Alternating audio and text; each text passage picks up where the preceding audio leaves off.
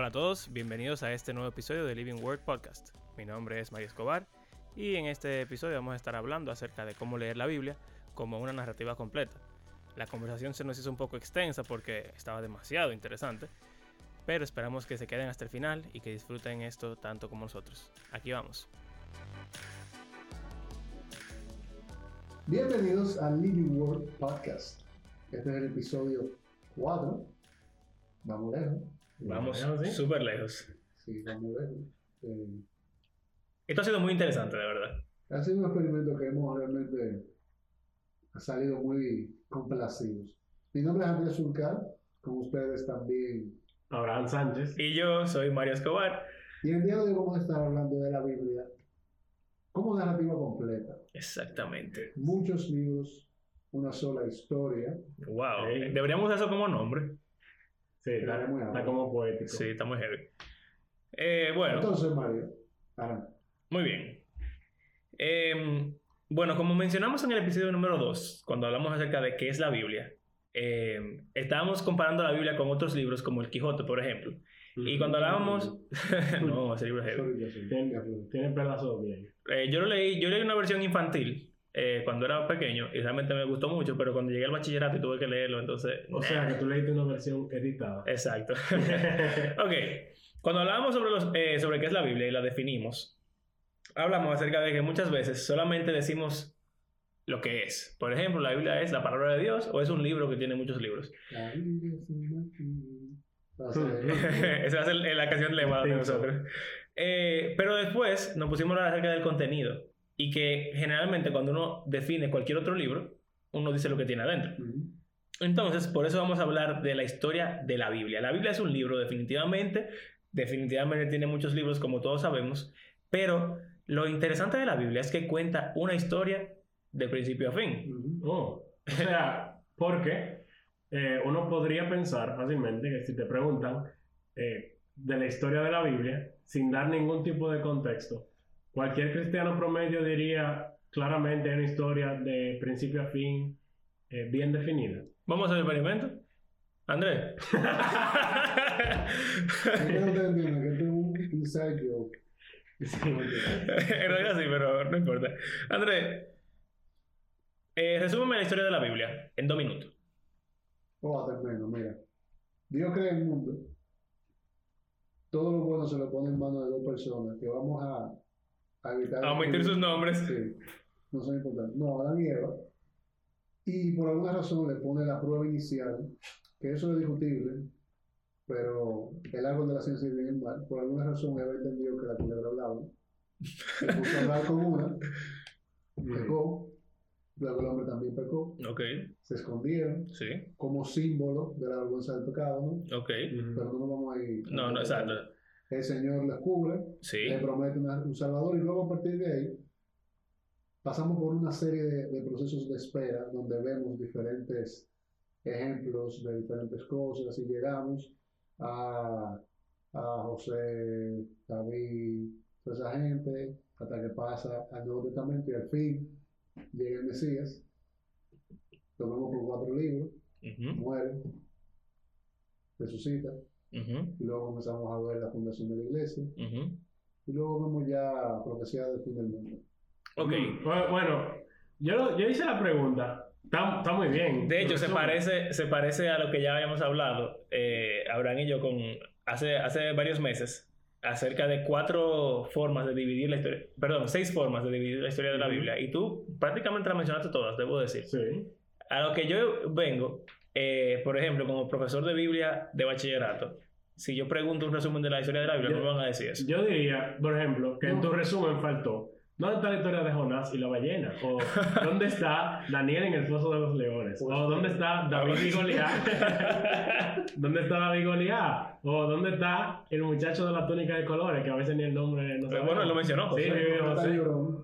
Jeremías, ah, lo hablamos en el episodio pasado. Entonces, como que esas historias, o la historia de saqueo. El diantre.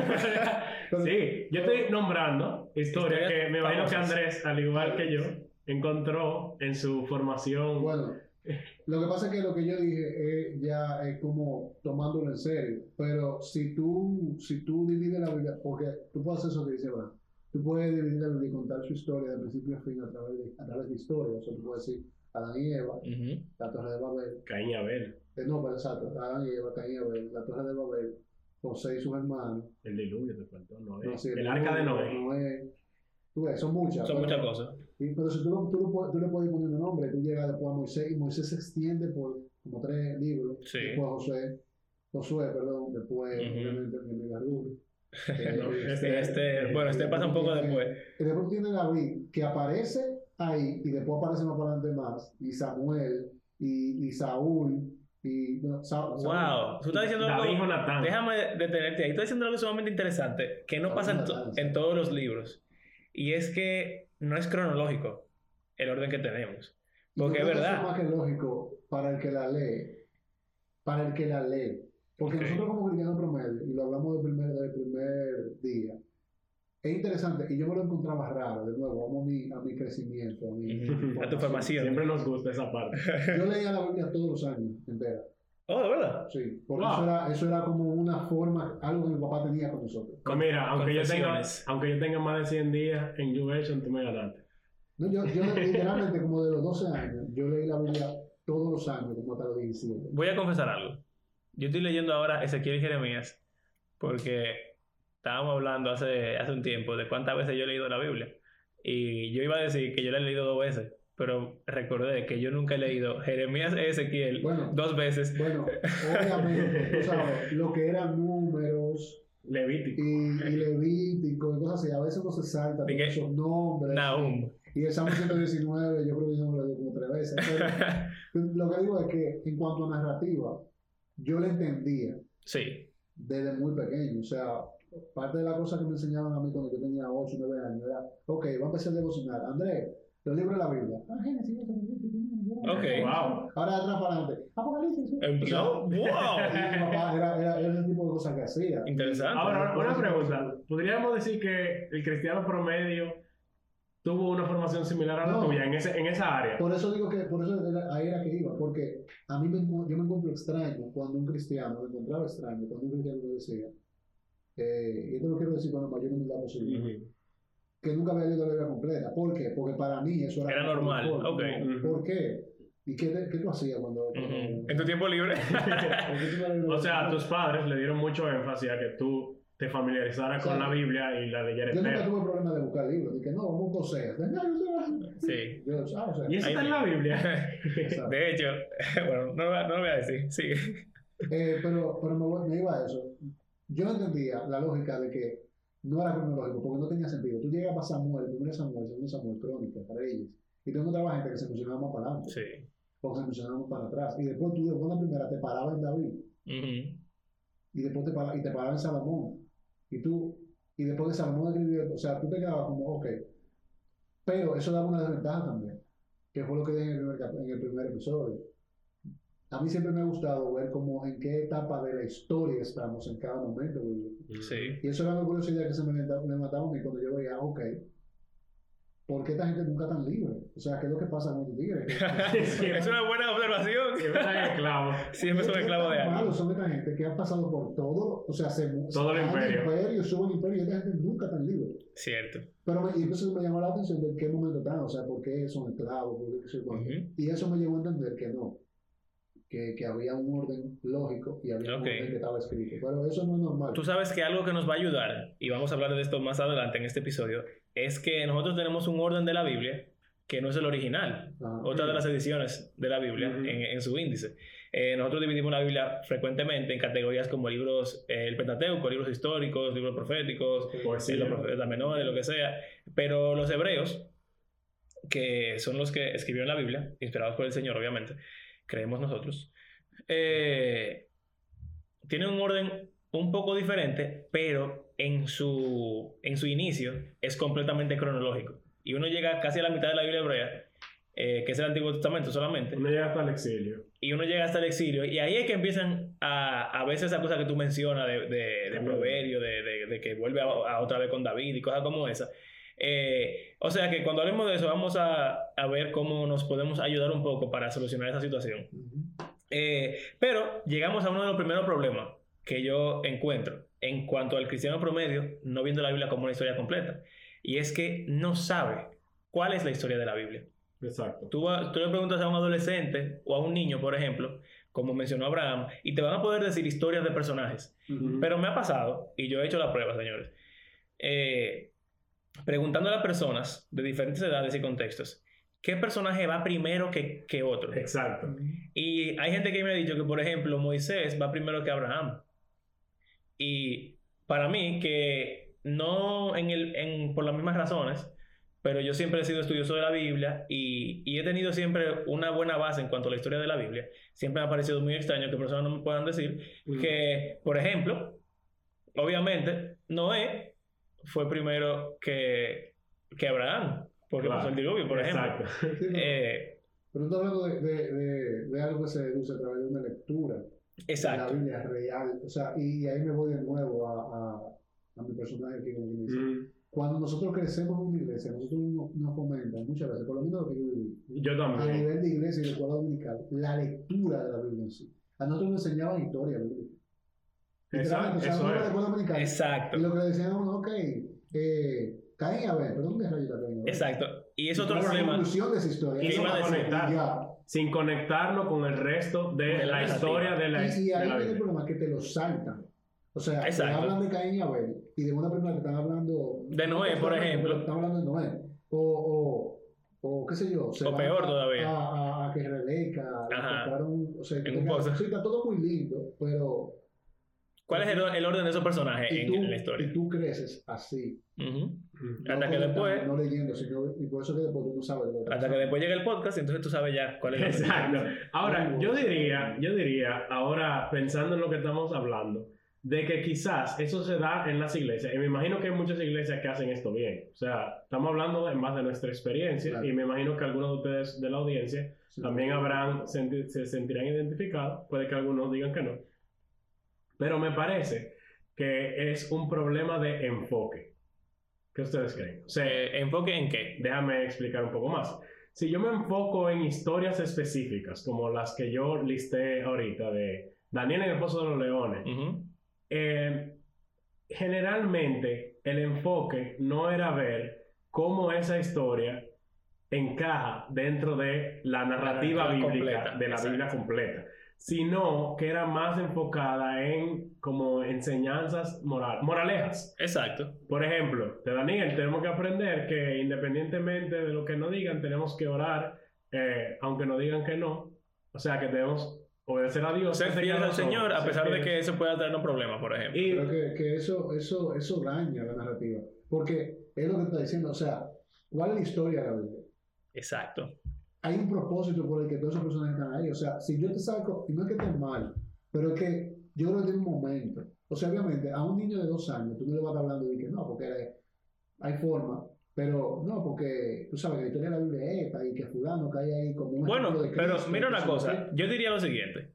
Yo creo que es más fácil para un niño entender una historia de la Biblia comprimida, pero que sea de principio a fin, a empezar a meterle Ujú. personajes a, a lo loco, o sea por lo que son mis favoritos, o quizás en el orden cronológico de lo que pasa. quizás que tengan mejor enseñanza moral. Exacto. Lo que, lo, que, lo que pasa, lo que estaba diciendo es, es, sí, pero lo que tratan de hacer es enseñarle principios bíblicos a través de historias bíblicas, sacándole, como decía Abraham, una, Una moraleja. mor- moral o una moraleja. Si recuerdan, Entonces, eso te reduce la historia bíblica a, histo- a- a- o la, la narrativa bíblica a historias o, o una compilación de historias. Y yo diría que reduce y no incluso, las une, no las unifica. yo diría que reduce el cristianismo a una forma de vivir tu vida. O sea, que tú seas una persona moral. Exacto. Se Pero eso, enfoca... eso es más profundo. Viene y pasa naturalmente en los niños cuando van creciendo. Yo soy ese caso. Sí, porque, porque tú no tienes, es lo que estoy diciendo, o sea, tú no tienes la narrativa completa, tú tienes diferentes historias comprimidas, juntas, y tú dices, ah, sí, porque hay que ser bueno por aquí, hay que ser Exacto. por acá, hay que ser... Miren, un, un pequeño testimonio. Cuando yo era pequeño, en los campamentos de la iglesia y en la escuela dominical, mis compañeritos, hermanitos en Cristo, me llamaban el come Biblia. Porque yo me sabía todas las historias. ¿Te gusta el? Exacto. Eh, y eso no era porque yo me sabía la narrativa de la Biblia completa, sino porque yo me sabía toda la historia, sabía los personajes, quizás los nombres de la gente. ¿Quién era Nabó? ¿Quién era Nabó? Exacto, entonces Pero eso no significa que yo conozca la Biblia realmente. Y si recuerdan el episodio 2, cuando hablamos de qué es la Biblia y el propósito por el que la leemos, mencionamos el hecho de que muchas veces la persona la leen para sacar una, una enseñanza para el día de hoy. Y dijimos que no, eso, eso no está mal. Pero algo que es lo que yo, yo quiero que saquemos de todo este estudio de cómo la Biblia es una historia completa, es que qué mejor forma de saber cuál es la moraleja real de una historia que sabiendo por qué esa historia está en la gran historia. O sea, al yo acercarme a la Biblia, quizás para leer, por ejemplo, el libro de Jonás, que es una historia eh, bien corta y que tiene una enseñanza eh, y una moraleja, pudiéramos decir, yo voy a sacar un mayor provecho de esa historia si yo la leo en el contexto grande de todo lo que la Biblia me está diciendo. Y ahí voy a hacer un mejor ejercicio, tanto de entender la narrativa completa, como de sacar una moraleja o una enseñanza para aplicar a mi vida, a mi vida diaria. O sea que incluso las moralejas que sacamos de las historias se enriquecen si conocemos el contexto de la, en la narrativa. Exactamente. Yo tengo una pequeña metáfora que, que va con este tema de Living Word Ustedes saben que la Biblia dice que la Biblia es como una espada de dos filos. Y imagínense, ustedes saben que las espadas tienen diferentes piezas y partes. O sea, usted tiene la hoja, que es donde está el filo, obviamente, pero tiene la empeñadura, que es donde uno la agarra, eh, y está la guarda, que es lo que separa la hoja de la empeñadura para que tú no te cortes la mano eh, con ella. O que una persona que te esté peleando no te corte tampoco. Exacto, que siga hasta abajo y te lleve la mano con todo. Eh, las espadas tienen varias partes, pero yo no puedo usar una espada como espada solamente usando, qué sé yo, la, empeñadura o el filo. Si agarro el filo solamente me voy a cortar y si agarro la empeñadura solamente no voy a poder cortar a nadie. Entonces, importante, con cualquier objeto, cualquier libro, cualquier cosa que uno, que uno utilice, tiene que todas las piezas estar unificadas y tener, eh, eh, funcionar para un propósito en común. Y bueno, creo que vamos a hablar de cómo logramos esto eh, en la práctica.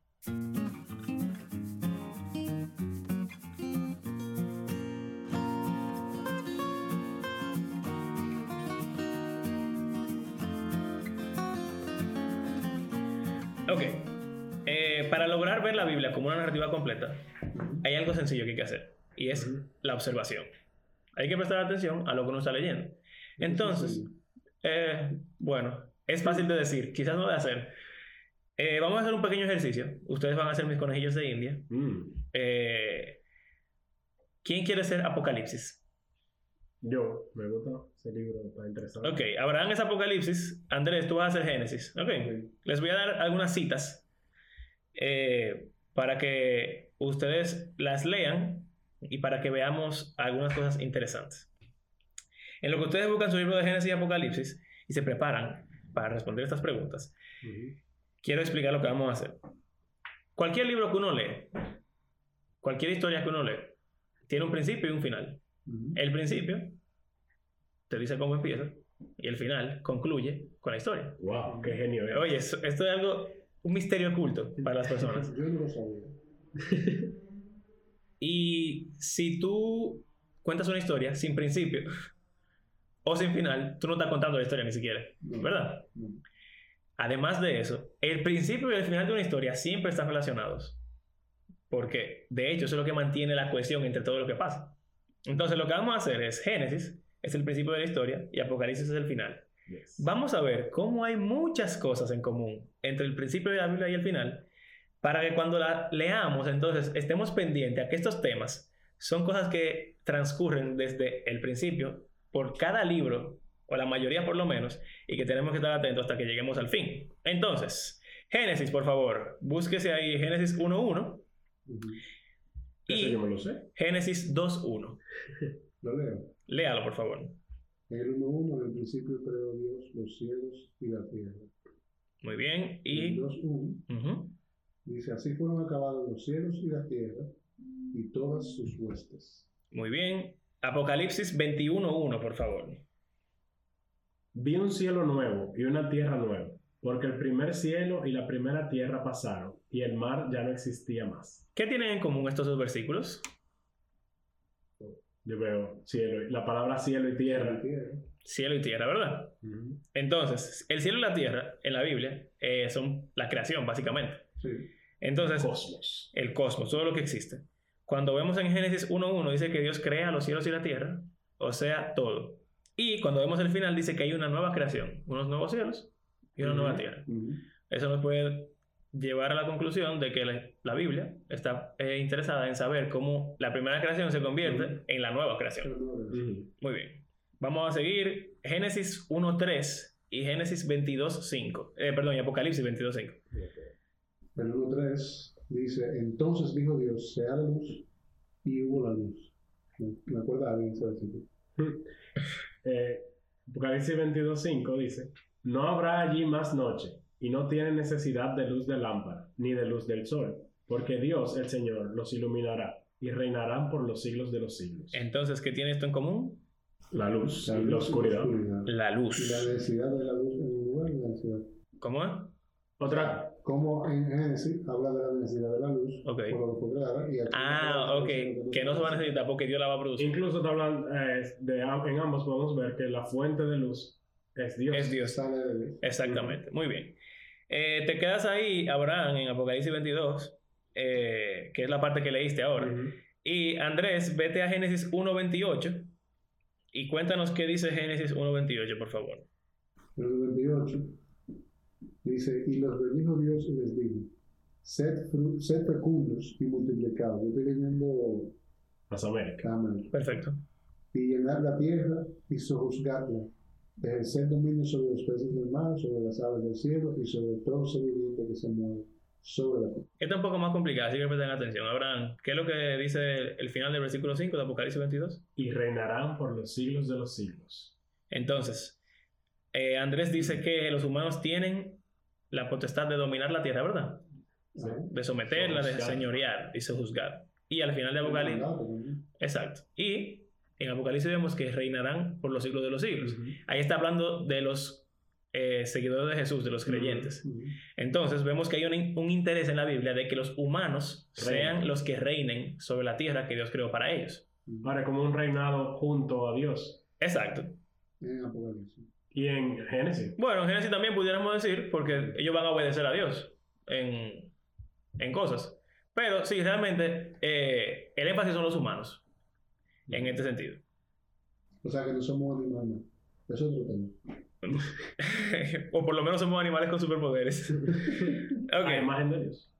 Génesis 2.9 y Apocalipsis 22.2. Ok, Génesis 9 dice, y el Señor Dios hizo brotar de la tierra todo árbol agradable a la vista y bueno para comer. Asimismo, en medio del huerto, el árbol de la vida y el árbol del conocimiento del bien y del mal. Apocalipsis. En medio de la calle de la ciudad y a uno y otro lado del río estaba el árbol de la vida, que produce doce frutos, dando cada mes su fruto. Y las hojas del árbol eran para la sanidad de las naciones. Y tenemos en común ahí El árbol de la vida. el árbol de la vida. El árbol de la vida le da vida a las personas. Y, incluso yo diría, eh, rompiendo un poco la serie de versículos que estoy leyendo, que el río eh, Eh, se viene- menciona en Génesis. Sí, ah, viene, es el próximo. ah, lo siento. Pero no te preocupes. Bastante. Es un tipo brillante. Eh, algo, algo interesante es que dice que las hojas del árbol sanan a las naciones. O sea, que nos está dando la idea, como también vemos en Génesis al final, cuando Adán y Eva caen, que Dios dice que no van a entrar al huerto para que no coman del árbol de la vida. La idea es que el árbol de la vida, Daba vida eterna. ¿no? Ujú. exacto, Digo, Sí, eso es lo que dice. Es un tema. es un ¿qué hubiera tema, pasado si yo hubiera comido de la bueno, por eso Dios lo saca del huerto, eso es lo interesante. El infierno. Eh, con cáncer, En pecado. en pecado. horrible sería. Sigamos. 18 tengo yo. Sigamos. Eh, Génesis 2.10 y tú te quedas ahí mismo, Abraham, que tú lo mencionaste.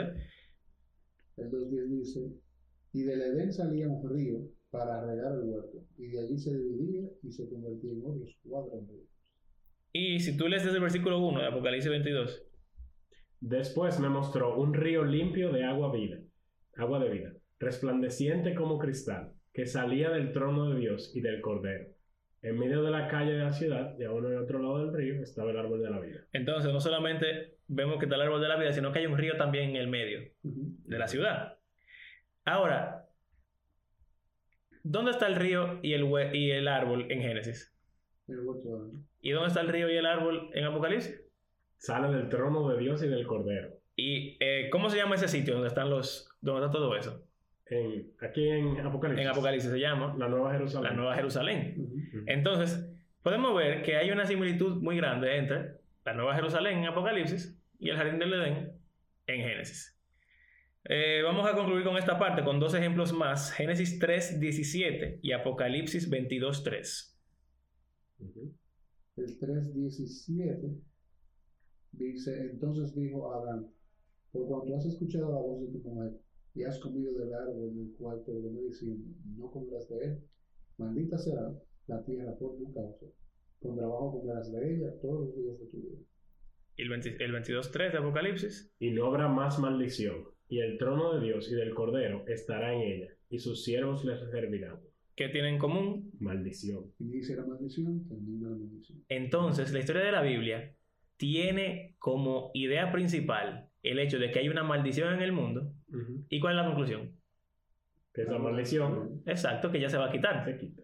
O sea, que toda la historia de la Biblia nos invita a descubrir cómo es que esa maldición va a ser revocada. Y esa, y esa maldición está relacionada a que hay una necesidad de una nueva creación, de un nuevo cielo y una nueva Exactamente. tierra. ¿Y a través de quién? Que es Jesucristo. Para concluir con esta parte del principio y el fin de la Biblia, Génesis 3.8 y Apocalipsis 22.4. El 8 dice, y oyeron al Señor Dios que se paseaba en el huerto al fresco del día. Y el hombre y su mujer se escondieron de la presencia del Señor, eh, del Señor Dios entre los árboles del, huer- del huerto. Dice Apocalipsis 22.4, y verán su rostro, y su nombre estará en sus frentes. Entonces, ¿qué está pasando en Génesis 3.8? Vergüenza. Exacto, que hace que ellos se, Se se escondan No pueden ver a Dios. para no ver a Dios y que Dios no los vea. Pero en Apocalipsis dice que los creyentes van a ver el rostro del Señor Ujú. y estarán con Él. Sus nombres estarán en sus frentes. Entonces, eso tiene que ver con la maldición otra vez. Una restauración también. De que de la relación que tenían los humanos, la maldición es para la tierra, para la creación, pero la vergüenza es para los humanos. Y podemos ver cómo parte de que se revoque esa maldición es que ya vamos a poder estar frente al Señor sin ningún tipo de vergüenza ni problema. Y parte de eso no será en esos versículos donde, donde habla de, de que el niño va a apacentar a la bestia y al cabrito. Y... Mm. Definitivamente. Ellos comían plantas. Sí. O sea, dice específicamente, si no me equivoco, de los frutos. Podían comer y los animales comían como del pasto. Exacto, dice que toda planta verde de los animales y que los humanos de los árboles y cosas como esa. Pero cuando pasa el diluvio, es diferente la cosa. Mm. A Noé Dios le dice que puede comer todo lo que se mueve. Entonces, Todo. hay una diferencia. Antes de eh, la caída y el pecado, los humanos comían plantas en la historia de la Biblia y después, entonces ya hay una, Mata y come. un mata y come. Mm. Que eso está relacionado con esto de la creación, la maldición que hay y todo eso. Mm. Entonces, la Biblia de principio a fin nos muestra una conexión estrecha entre sus temas. Y cuando la leemos, tenemos que hacer nuestra tarea y ser diligentes al ver cómo estas cosas se relacionan para poder leerla mejor.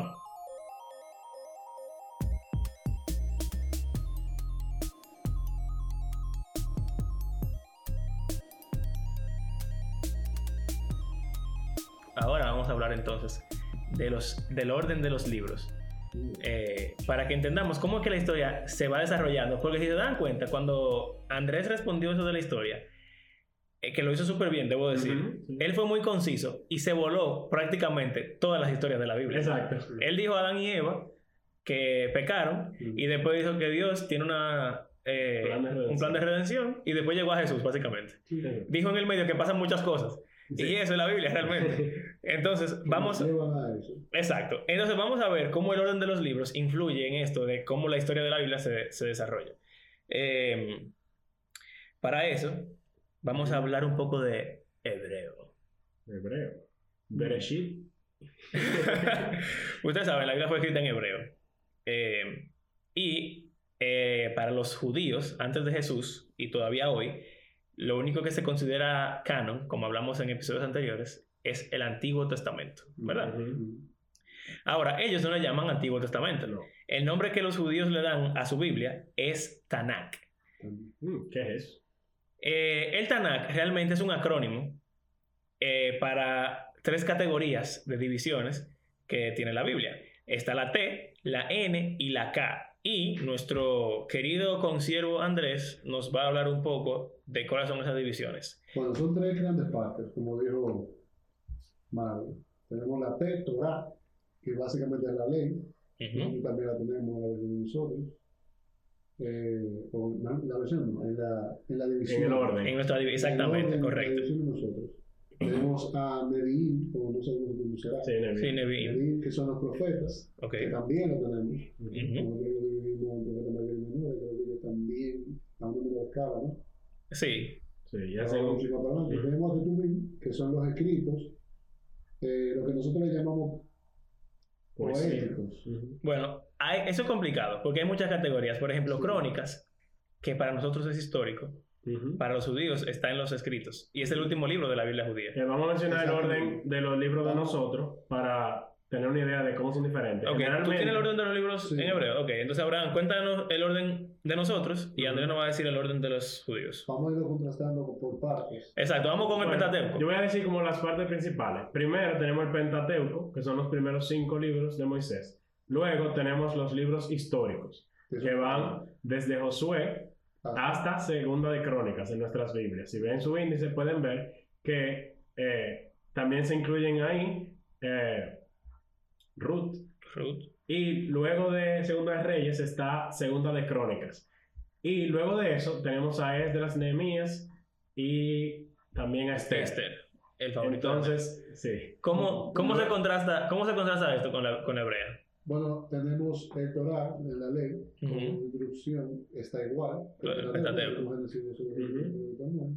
Pero luego con los, profe- con los históricos, Ujú. eh, aquí le llamamos O los profetas, Ujú. tenemos Josué, jueces. Ruth no está, o sea, pasamos a Samuel, Ujú. Reyes, Crónicas, como dijimos ahorita, no está. Y luego toma algunos libros que ya, bueno, toma todos los profetas realmente. Ujú. Sí. Ahí pasa- Daniel, Y lamentaciones. pero toma Isaías, Jeremías, Ezequiel, y luego se va a los profetas menores, como sea, ahora vamos a ver, Jonás, Ok. O sea, estamos diciendo que se vuelan crónicas Y se vuelan Esdras, Esdras Nehemías y, y Esther y pasan automáticamente a los A profetas mayores. los profetas mayores. Y no está Ruth, ni da- no está Ruth Daniel. Ni Daniel. Ni ok. Daniel. Ni lamentaciones. Ni lamentaciones. Entonces sigue Abraham con nuestro Eh, algo interesante es que en la Biblia hebrea Samuel es un solo libro, igual que Reyes. Reyes y Crónicas. Ok. Eh, Sí. Ok. Entonces luego en la Biblia, vamos a decir, tradicional que tenemos, eh, luego vienen los libros poéticos, en los cuales tenemos Job, Salmos, Proverbios, Eclesiastés, etc. Y luego pasamos a los profetas mayores y menores, Ok. que en su mayoría se encuentran en, bueno, todos están en Neví, excepto Daniel y Lamentaciones. Ok. Entonces, Andrés, ¿dónde están Proverbios, Salmos? ¿Dónde están esos libros en la Biblia hebrea? Eh, la, en la Biblia está en la, en la parte que se llama Ketubim, que, bueno, no sé si traducido exactamente a los escritos. Sí, se, escribe, se traduce de escritos. O escritos, bueno, tenemos ahí el Salmo, Proverbios, Job, obviamente Cantar de los Cantares, ahí entra Ruth, Ok. Ujú. Lamentaciones, Eclesiastés, Esther, Ujú. y luego está Daniel, Sí. que nosotros lo tenemos En el profeta mayor. el profeta mayor, y luego Esdras, que ¿qué es Esdras ahora? Yo no sabía que era un profeta. No, Esdras eh, lo tenemos en nuestra Biblia tradicional, en los libros históricos, ya que Esdras narra... Sí, sí, verdad, sí. Na- Esdras, y veo que aquí en la Biblia en hebreo, Esdras Nehemías es un solo libro. Sí. Y básicamente podríamos decir brevemente que no es un profeta, sino que narra el regreso del exilio en tres movimientos principales: Ok. Zorobabel, Esdras y Nehemías. Ok. Sí, yo estaba confundido con Ezequiel seguro. Que empiezan con él. Y concluye. Chiquito, y concluye con crónicas. Para mí interesante esto de que concluya con crónicas. ¿Por qué? No sé. Ok. Eso. Bueno, Bueno, eh, lo que pasa es que, es que ahora lo puedo decir porque, porque para mí, o sea, yo siempre he visto Malaquías como la conclusión del, del Antiguo Testamento y el inicio de los 400 años de, De silencio. de silencio. Pero ellos no lo ven así, ellos ven crónica. Ujú. También, también algo interesante es que Crónicas narra exactamente lo mismo que, Reyes. que Reyes. Entonces, eh, al- el que ha hecho el ejercicio de leer la Biblia, por ejemplo, en un año o como está en el orden, me, me pasó a mí. Uno lee primera de Samuel, segundo de Samuel y llega a Reyes y uno encuentra todas las historias de los reyes de Israel Y de Judá. y de Judá. Pero después uno va a Crónicas y lee lo mismo otra vez. Eh, un poco diferente, pero realmente se vuelve un poco cansón. Sí, pero Como eh, eh, leyendo a la misma gente otra vez. eh, una, realmente una perspectiva un poco diferente, pero, pero es lo mismo. O sea, Sí, claro. estamos hablando de, de la misma historia. Sí, el contenido es exactamente igual.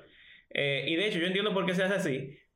Eh, si lo vemos desde el punto de vista histórico, Ujú. cuando tú ves el orden tradicional que tenemos, uno pasa, eh, ¿verdad? El Pentateuco narra la creación, Ujú. el éxodo, después el desierto de, de Israel y llega Josué cuando, cuando van y entran a la, a la tierra prometida. Ujú. Después llega Jueces, que es un periodo de muchos líderes. Ujú. Y entonces llegamos a, a Ruth, que pasa después de jueces, o al mismo, tiempo, al mismo tiempo, exacto. Llega David en, en Samuel, nos cuenta cómo pasa toda esa historia. Después Salomón, eh, vamos a Reyes, que vemos todos los reyes, y después de una vez entramos al exilio. Pero ¿qué sucede? Entre los reyes y el exilio pasan algunas cosas que si tú no las lees en los profetas, Ujú. mayores y menores, nunca te vas a enterar. Pero a nivel histórico, te cuenta como cronológicamente todo lo que está pasando. Sí. Y algo interesante con Crónicas es que comienza con Adán y termina en el exilio. O sea, que es como dando un recuento de todo lo que ha pasado a- a- hasta Exactamente. ahora. Entonces, Crónica sirve como una conclusión para la Biblia, para la Biblia hebrea, que, que narra todo lo que pasa. De Em, nuevo, me voy a, a lo que es mi, mi, mi curiosidad más grande a nivel de, de, de narrativa bíblica. Y es que cuando yo veo la forma en la que la dividen los, los Judíos. judíos, me pregunto, ese tiempo de los profetas, ¿dónde se ubica históricamente? O sea, yo sé que eso no lo puedo buscar, porque uno tiene, por ejemplo, los profetas menores, eh, uno tiene, o sea, empieza en el 750, pero luego tenemos a Joel 830. Ok. O sea, El orden, tú dices, los profetas ¿y ¿en menores. qué momento ok, estaba pasando todo eso, si en el medio, si es donde Ujú. está, como lo tenemos en, en, en la división de nosotros. Realmente yo tengo un documento donde habla de las fechas de, escri- de, de escritura de cada uno Ok. de los profetas y se ve que hacen, saltan y se devuelven. Bueno, yo diría van, que un, eh, un ejercicio es que generalmente al principio del profeta, del libro profético, dice durante el reinado de quién sucedieron, o sea, este Exacto. profeta estuvo, vamos a decir, ejerciendo su rol. Los Pero profetas no mayores y menores. pero la- el asunto es que salta y se devuelve. Por ejemplo, yo tengo, le voy a mandar el documento que tengo, pero aquí habla, por ejemplo, Jonás, habla de la historia de Jonás Ujú, y que profetiza contra Nínive. Eso fue alrededor del 750 de ujú, Ok, Pero luego como que Nahum habla del final de Nínive Sí. y la destrucción y liberación, pero la destrucción de Nínive y la liberación de Judá, y eso fue en el 620. Sí. exacto. Incluso, Pero en el medio tenemos Miqueas, Ujú. que fue en el 730 antes de Cristo. Yo sé que vamos descendentes, pero, pero como que... O sea, lo que tú quieres preguntar es qué, en, en base a qué? en base a qué or- organizaron esos libros. Exacto. Principalmente los profetas menores, porque eh, Isaías, Jeremías y Ezequiel sí podríamos decir que están en, En orden orden cronológico. Y también cerca. Aunque Daniel se toma un poquito más de tiempo. Bueno, pero eh, acuérdate que estamos en el, en el contexto hebreo. Eh, Daniel, mira, Isaías pasa durante los reyes, Mm. ¿verdad? Jeremías está al final de los reyes, Antes del antes exilio. del exilio, es el, último profeta El principio del y el principio del exilio. Y Ezequiel es durante el exilio. Daniel, Daniel nos narra el final del exilio y la vida de un personaje en específico que realmente Bueno, Daniel narra el inicio y el final del, del exilio. Exacto, pero el- la perspectiva de Daniel era una perspectiva personal dentro de Babilonia. Eh, y, Como habitante de Babilonia privilegiado. y realmente Daniel tiene un, un objetivo profético en la Biblia. La mitad de Daniel Muy importante. es sumamente importante. La, la segunda mitad de Daniel son solamente profecías que cuando hablemos de escatología y de cosas del fin, vamos a entrar ahí. eh, obligatoriamente. Pero cuando tú ves, por ejemplo, Ezequiel, que también estuvo durante el, el exilio, el enfoque del libro es completamente diferente y se parece mucho a Jeremías e Isaías. Generalmente, los profetas se enfocan en dar un mensaje de parte de Dios en contra de una nación o a favor de una nación. Daniel no. Daniel es es una narrativa de un personaje y después cosas relacionadas al fin. O sea que por eso yo diría que tengo una categoría completamente diferente, eh, aunque en el, en el contexto histórico pasa en un tiempo similar. Incluso algunos dicen que el género, sí, por decirlo así, de Daniel, eh, en su final es apocalíptico. Exacto, porque O sea, habla de cosas del, Es del diferente al resto de los profetas que hablan es como una acusación generalmente contra el mismo Israel, entre otras naciones, y también ofrecen esperanza de lo que viene en el futuro.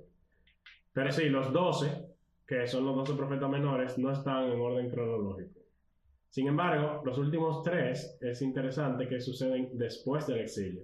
Ageo, Zacarías y Malaquías. Exacto. O sea que, ¿sabes algo eh, que ya creo que para concluir con el Antiguo Testamento y pasar al Nuevo Testamento? Mm. Estamos hablando del exilio mucho. Cuando yo era eh, más joven en mi conocimiento bíblico, yo no tenía una idea clara de qué era el exilio. ¿De qué se refer- ¿A qué se refería el exilio? Exacto. Eh, pero como podemos ver, el exilio es un tema eh, principal en, en la historia del, del Antiguo Testamento, porque de hecho divide cómo nosotros estamos viendo esos periodos históricos. Eh, entonces yo creo que sería útil para concluir con esta parte hacer un pequeño resumen de lo que pasa desde Génesis hasta Malaquías para que entonces podamos entrar al, al Nuevo Testamento. Y así nos, nos vamos a dar cuenta que todos estos libros están contándonos esta historia de, como Andrés mencionó, el plan que Dios tiene para rescatar a la humanidad pasa por muchas etapas. Ujú. Eh, yo puedo hacer resumen, si Dale. Eh, como vimos, Dios crea el mundo, mundo perfecto, y está en perfecta relación con los humanos, Adán y Eva, y Él les da la orden de eh, fructificar y llenar la tierra y reinar junto a Él. Sin embargo, eh, Adán y Eva toman del fruto y, en otras palabras, como hablamos en episodios anteriores, rebelándose y en, Pecan. en otras palabras diciendo, no me interesa esa reinar junto a ti, yo quiero reinar a mi propia manera. Ok. Entonces Dios eh, no los mata inmediatamente, sino que Él ofrece una promesa. Y incluso yo quiero que lo leamos, ese versículo, porque es muy, muy, muy importante. Y es un tema que se va también siguiendo a lo largo de la Biblia entera. Y este versículo es Génesis 3.15, en el cual Dios promete un- una solución a este problema. El plan de redención, aquí es que inicia. Dice, en lo que está maldiciendo a la serpiente, y pondré enemistad entre ti y la mujer, y entre tu simiente y la simiente suya. Esta te herirá en la cabeza, y tú le herirás en el calcañar. Entonces, eh, la palabra simiente aquí, o semilla, es muy importante.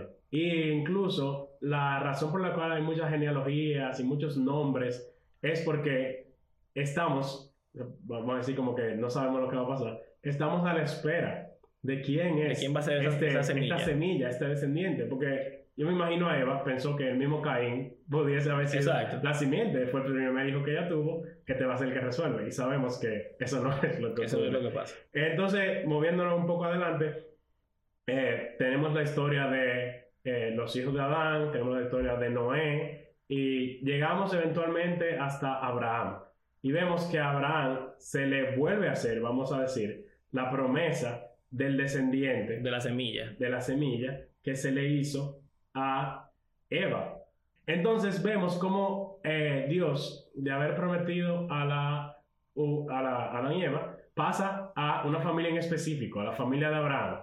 Y vemos cómo a lo largo del tiempo Abraham tuvo Isaac, Isaac a Jacob y así sucesivamente, hasta que llegamos al momento de Moisés. Y ahí es que realmente se inaugura el pueblo de Israel y eventualmente el pueblo de Israel fracasa. Luego vemos a David, rey, eh, eh, bueno, segundo rey de Israel, Ujú. a quien Dios también le hace una promesa muy importante en 2 de Samuel 7. Eh, David está, se hace una casa, le está diciendo al Señor que le va a hacer casa a él, y el Señor le dice, no, yo eh, te levantaré casa. O sea, tú estás diciendo básicamente hasta ahora es que desde Génesis, Abraham, todo lo que pasa y hasta David, el tema como que lo une a todo es eso de la semilla, que es una familia, un descendiente, será el descendiente de Eva, que al final no es Caín ni, ni nada de esa gente, llega Abraham, buscamos un descendiente de Abraham, sigue hasta el pueblo de Israel y terminamos con David, y a- también a David se le dice que un descendiente de él va a ser esa persona. Exacto, o sea, no es David tampoco. Pero, ¿qué vemos? En el libro de Reyes, eh, los hijos de David no son nada Tampoco. buenos y causa el exilio. Y entonces nos quedamos como en el aire. ¿Qué, qué es lo que va a pasar entonces? Y incluso Israel vuelve del exilio y las cosas no parecen estar como esperaríamos que estén, como que todavía este descendiente no ha llegado. Y así concluye el Antiguo Testamento, nos quedamos como a la espera. ¿Y entonces dónde está la simiente? ¿Qué pasó? ¿Quién es el descendiente? De hecho, el tema de los profetas, cuando hablábamos de la diferencia entre Daniel y los, los otros profetas, es que los profetas hacen un énfasis muy grande en que van a volver del exilio y cuando vuelvan va a ser todo color de rosas, que va a llegar ese descendiente de, David y es el Mesías, como sabemos, y eh, eso es lo que va a solucionar el problema del mundo, va a quitar la maldición, como habíamos hablado anteriormente, pero eso, como dice Abraham, nunca pasa. Entonces, Yo entiendo que es importante mm, poner en, en perspectiva un poco cómo ellos lo estaban viendo. Porque nosotros que tenemos la narrativa completa, nosotros vemos que verdad, el hombre peca, se mete en un hoyo y un lío muy grande, que el Ujú. Señor tiene que prometer que va a, que va a enviar de, de, de su propio ser a la tierra para salvar al humano del hoyo en el que se metió. Y durante todos esos años, esa promesa estaba en espera, en espera de que iba a pasar en esa generación. Exacto. Y- Porque faltaban detalles. eh, Exactamente, pero nosotros tenemos la, la, la- la narrativa completa, podemos ver eso. Pero para Samuel era en ese momento, para David en ese momento, Para la misma Eva. para Eva, era en ese- o sea, para todo el mundo en ese momento, y por eso es que se mantiene. Y es constante el, el- la repetición de va a venir, exacto. va a venir. Esa, ese suspenso. Que me recuerda, ¿saben a qué me recuerda eso? Siempre estamos esperando la venida del Señor. Ujú. Eh, Y sea cual sea la postura de nuestros oyentes, eh, o nuestra, como sea, siempre está esa idea de que Jesús va a venir como ladrón en la noche, nadie sabe cuándo. Que puede- pero- que ojalá sea mañana. que Exacto. ahora Puede mismo. ser, puede ser ahora, puede ser mañana, puede ser cuando sea. Y es lo mismo. La venida del Mesías es al Antiguo Testamento, lo que al Nuevo Testamento es el regreso del Mesías. segunda venida. Entonces, para concluir nuestro episodio, vamos a ver un poco del Nuevo Testamento, porque nos quedamos en el aire. ¿Quién es el Mesías? ¿Quién es este descendiente que va a venir? Llegó. Llegó, exacto. Pasa lo que tú mencionaste, esos 400 años de silencio, donde el pueblo de Israel siguió viviendo, volvió del exilio, ¿verdad? Y se reconstruyó, y estaba esperando que esa promesa se, se, devolvi- se, se cumpliera. Pero no habían profetas que nos hablaran de parte de Dios, hasta ¿Por que llega un profeta sumamente especial.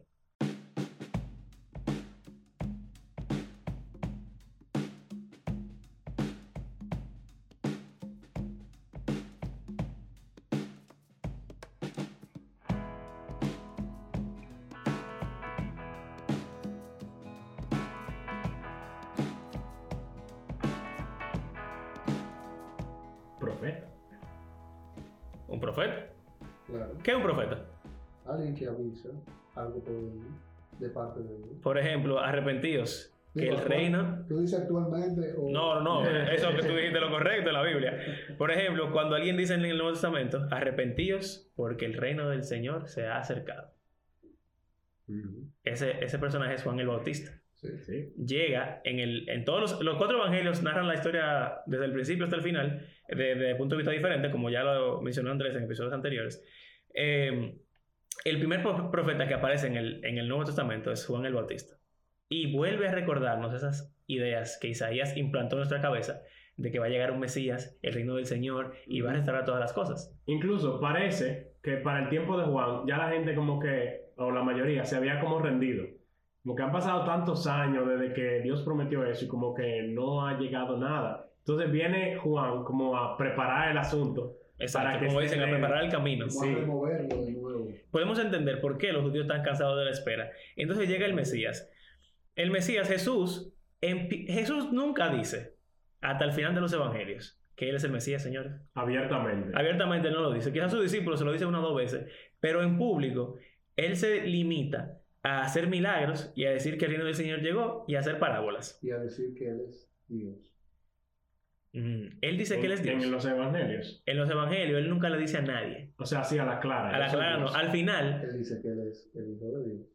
Eh. y es, se equipara a Dios. Y eso trae bastante. ok, sí, eso es lo que quiero llegar. Sí. Nosotros entendemos eso, pero la pregunta es, ¿por qué entendemos eso? Jesús nunca dice, de que textualmente me refiero, Yo soy Dios. yo soy Dios. No. Tampoco él dice textualmente, eh, yo soy el Mesías, hasta el final, cerca de- del final de los evangelios. Incluso, y la forma en que lo dice es, tú lo has dicho. Exacto, de que No, pero, tú lo dijiste. yo soy el camino de la verdad y la vida. Nadie viene al Padre sino por mí. Ajá. Está bastante claro. Para Exacto, a eso, es lo que quiero llegar. Cuando Jesús dice quién Él es, Él no lo dice claramente, sino que lo dice con metáforas, con Con ilustraciones, con parábolas, y todo lo que, señores, eso es muy difícil de, de entender, si somos claros. Aún hay honestos. parábolas que yo no entiendo.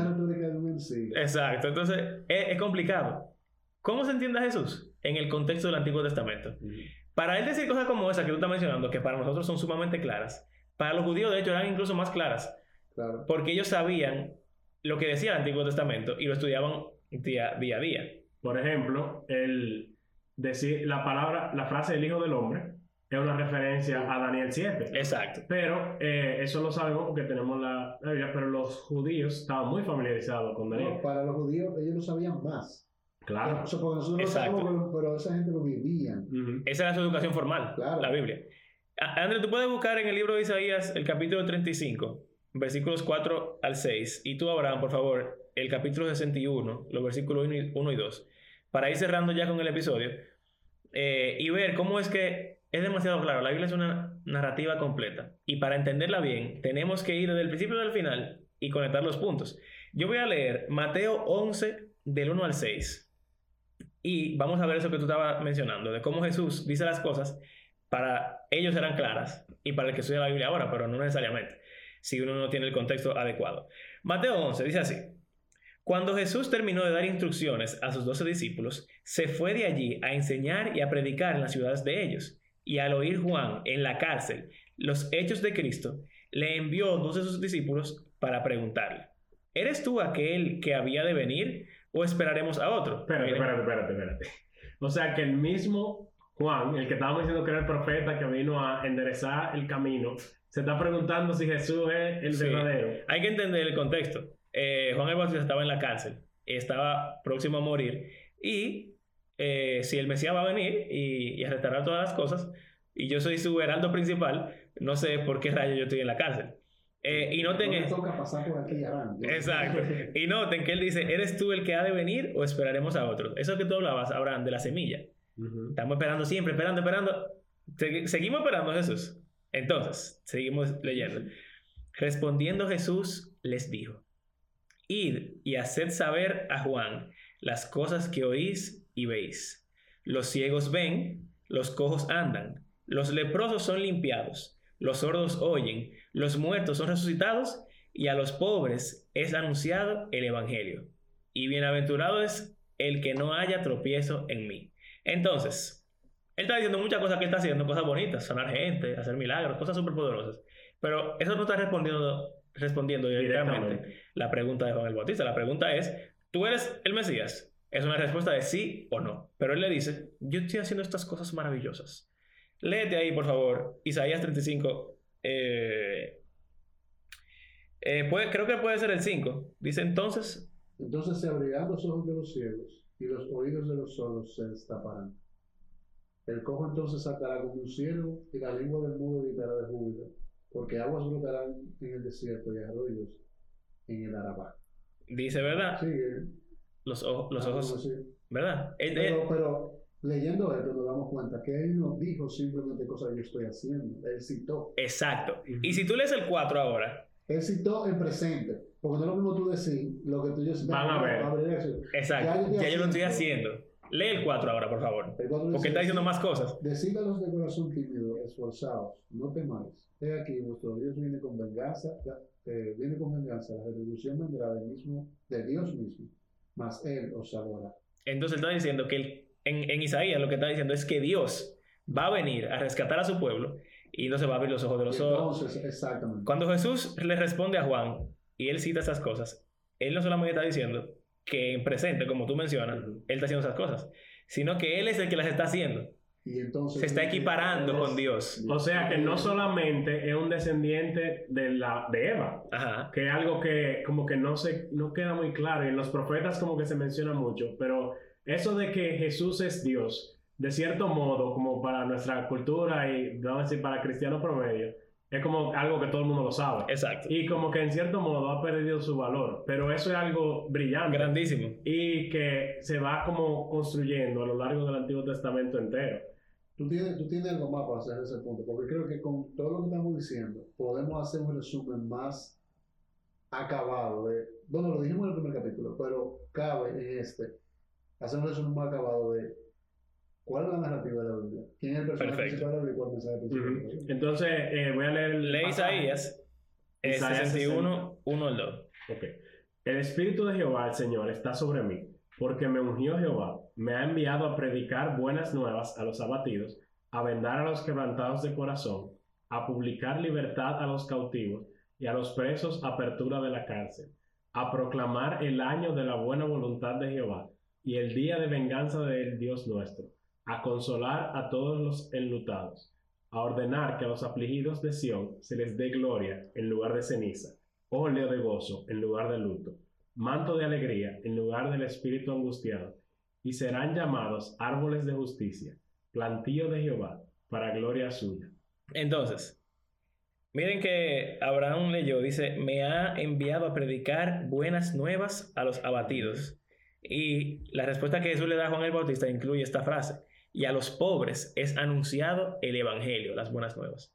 O sea que Jesús no solamente está citando, no solamente está diciendo que Él es Dios, sino que está combinando dos citas diferentes, diciendo que ya, que Él es el Dios que viene a hacer todo esto, y que era el descendiente también. y que es descendiente, y que llegó el día, el año de Jehová, el momento en el cual le va a empezar a restaurar todas las cosas. O sea que la respuesta de Jesús no solamente responde a Juan, es demasiado completa, le da información que él ni siquiera estaba pidiendo. Pero el cristiano promedio, a menos que busque estos pasajes y sepa eso, cuando lo lea va a decir, sí, Jesús es el Mesías porque él está sanando gente. No va a recibir toda la respuesta que cuando Juan la escuchó, él murió en paz.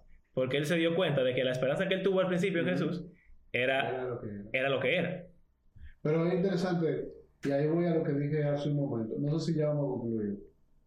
Porque lo que yo quería era cerrar el capítulo, el episodio, diciendo, ok, y lo voy a decir ahora, aunque, aunque Dale. Es más fácil para nosotros como creyentes y para el cristiano promedio, promedio, perdón, cuando nosotros tomamos la Biblia y abrimos la Biblia en Génesis y decimos, esta es la historia de Jesús y la redención del Padre a través de él.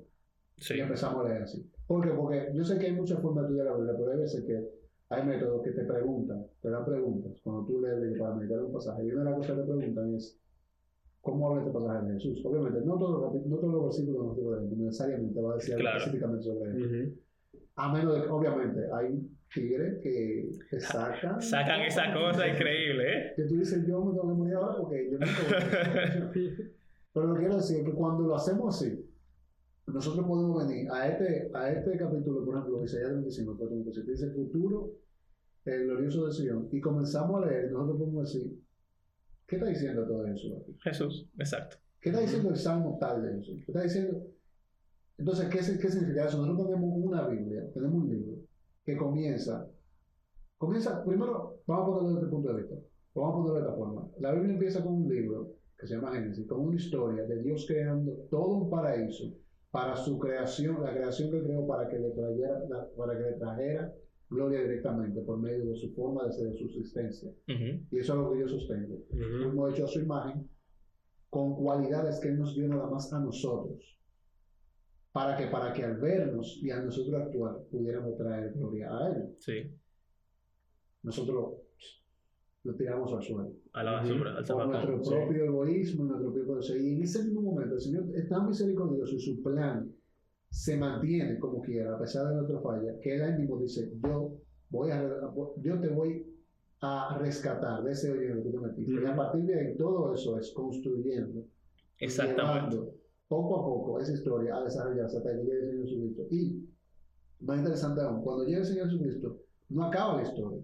Es el principio de la historia. Exactamente. Es el nuevo comienzo. Llega el proceso de cómo el Señor va a hacer redención a través de ese personaje que, de nuevo, venimos aprendiendo durante todo este tiempo, pero ahí se nos aclara quién es. Se nos aclara finalmente de dónde sale, se nos aclara finalmente eh, con qué aval llegó, por qué tiene ese aval. Y aunque hablamos en el capítulo anterior sobre el tema de la Trinidad y todo eso, y todo eso pero vamos a hablar en otros capítulos, episodios más adelante, nos damos cuenta de las similitudes, de, de, de por qué, como dije ahora, tiene ese aval, esa persona del Señor Jesucristo, por qué puede salvar, por qué puede resucitar, etcétera, etcétera. Y luego de eso viene, no se queda ahí, murió, resucitó, ya, ya se completó el plan de redención realmente con eso.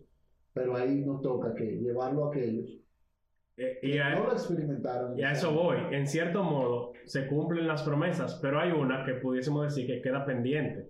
Que de lo que yo leí de la promesa de Dios a Abraham, dice, en ti serán benditas todas, las naciones. Y de eso trata la otra parte que falta del Nuevo Testamento. Como eh, ellos mismos, y el mismo Juan el Bautista, pensaban como que ya Jesús es el Mesías, Él es Dios, Él viene, se acabó, esto es ya nueva creación.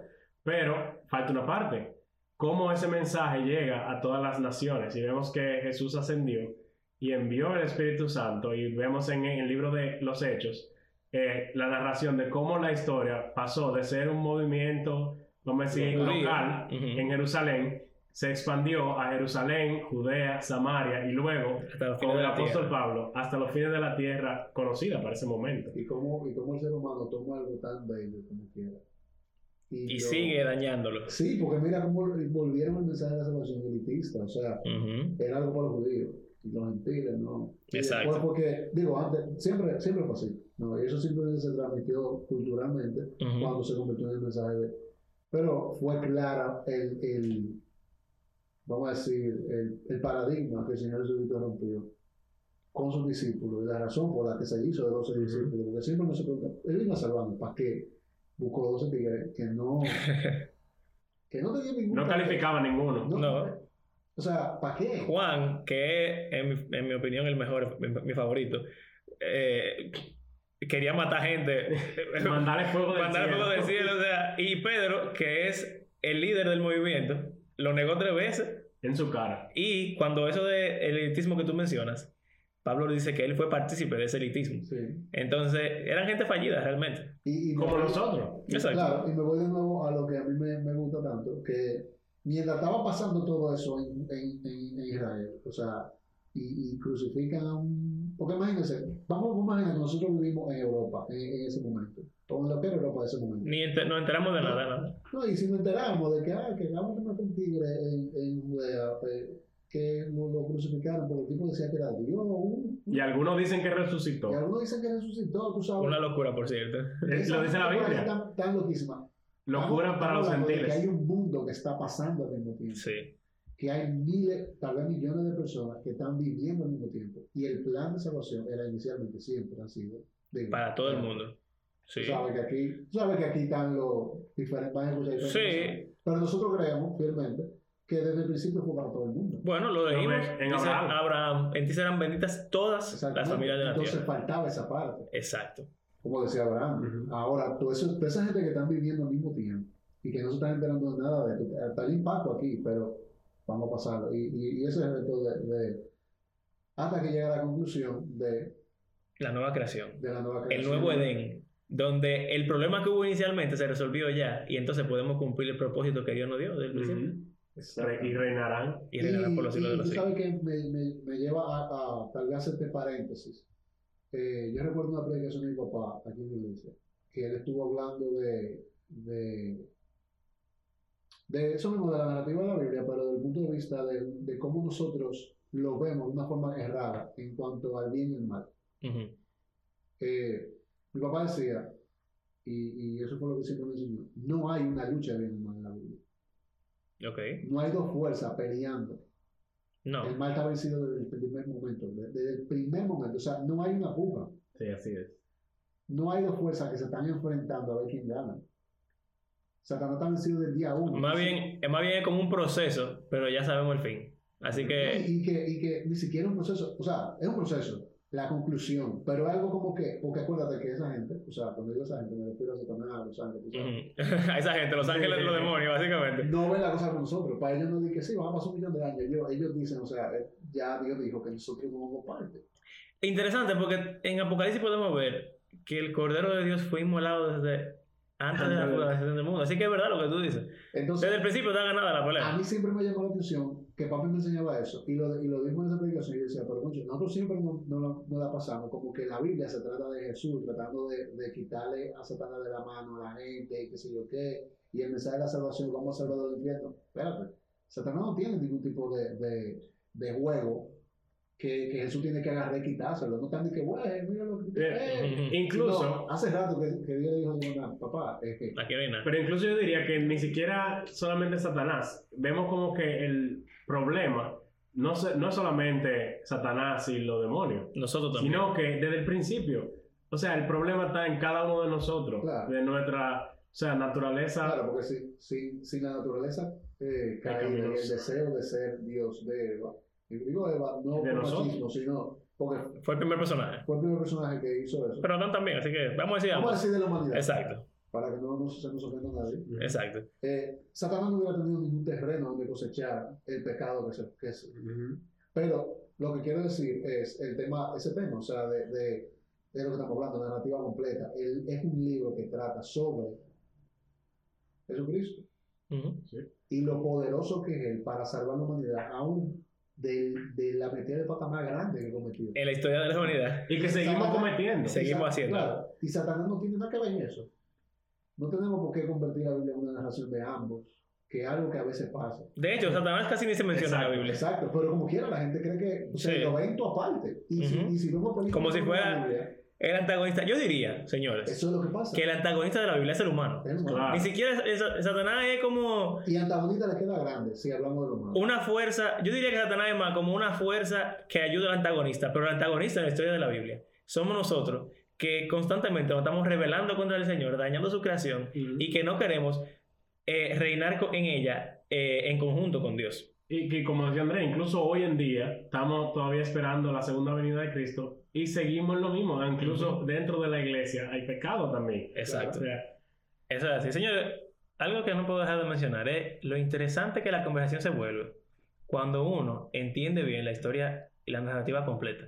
Y ya podemos, miren, cualquier gente no haya hablando nosotros y piensa que tenemos tres grados. Somos unos teólogos, doctores. Solamente porque estamos hablando de Génesis, de Apocalipsis y de Samuel y cosas así en el medio. Pero. Esa es la fórmula. Tú claro. Ya. Recuerden que todo el propósito de esto es que el cristiano promedio, hablando con cristianos promedio, investigando solo un poco, leyendo la Biblia y compartiendo lo que sabe, pueda descubrir un mejor conocimiento acerca de la palabra. Para concluir, porque ya no hemos ido, señores, larguísimo. Ojalá que esto sea interesante para ustedes, al igual que para nosotros. Eh, tengo unos, unos versículos que quiero leer para, para ya cerrar, de cómo Pablo resume la historia de la Biblia en, en, unos breves, en unas breves oraciones. Y, y, él toma esa idea de la nueva creación. Em, antes de leerlo, simplemente recordar que para leer la Biblia apropiadamente tenemos que leerla como una narrativa, una historia completa, de principio a fin, considerando cada, cada vez que abramos la Biblia en una parte, pensar en lo que pasó antes y pensar en lo que pasará después. Y así vamos a, leer con más, eh, vamos a sacar un más provecho de enriquecedora. Entonces, para concluir, y gracias por su sintonía en este episodio, segunda de Corintios 5, del 17 en adelante. Por lo tanto, si alguno está en Cristo, es una nueva creación. Lo viejo ha pasado, ha llegado ya lo nuevo. Todo esto proviene de Dios, quien por medio de Cristo nos reconcilió consigo mismo y nos dio el ministerio de la reconciliación. Esto es, que en Cristo Dios estaba reconciliando al mundo consigo mismo, no tomándole en cuenta sus pecados y encargándonos a nosotros el mensaje de la reconciliación. Así que somos embajadores de Cristo, como si Dios les exhortara a ustedes por medio de nosotros. En nombre de Cristo les rogamos que se reconcilien con Dios. Al que no cometió pecado alguno, por nosotros Dios lo trató como pecador para que en él recibiéramos la justicia de Dios. ¿Esa es la historia de la Biblia? Sí. Perfecto. Nos vemos en el próximo episodio. Muchas gracias.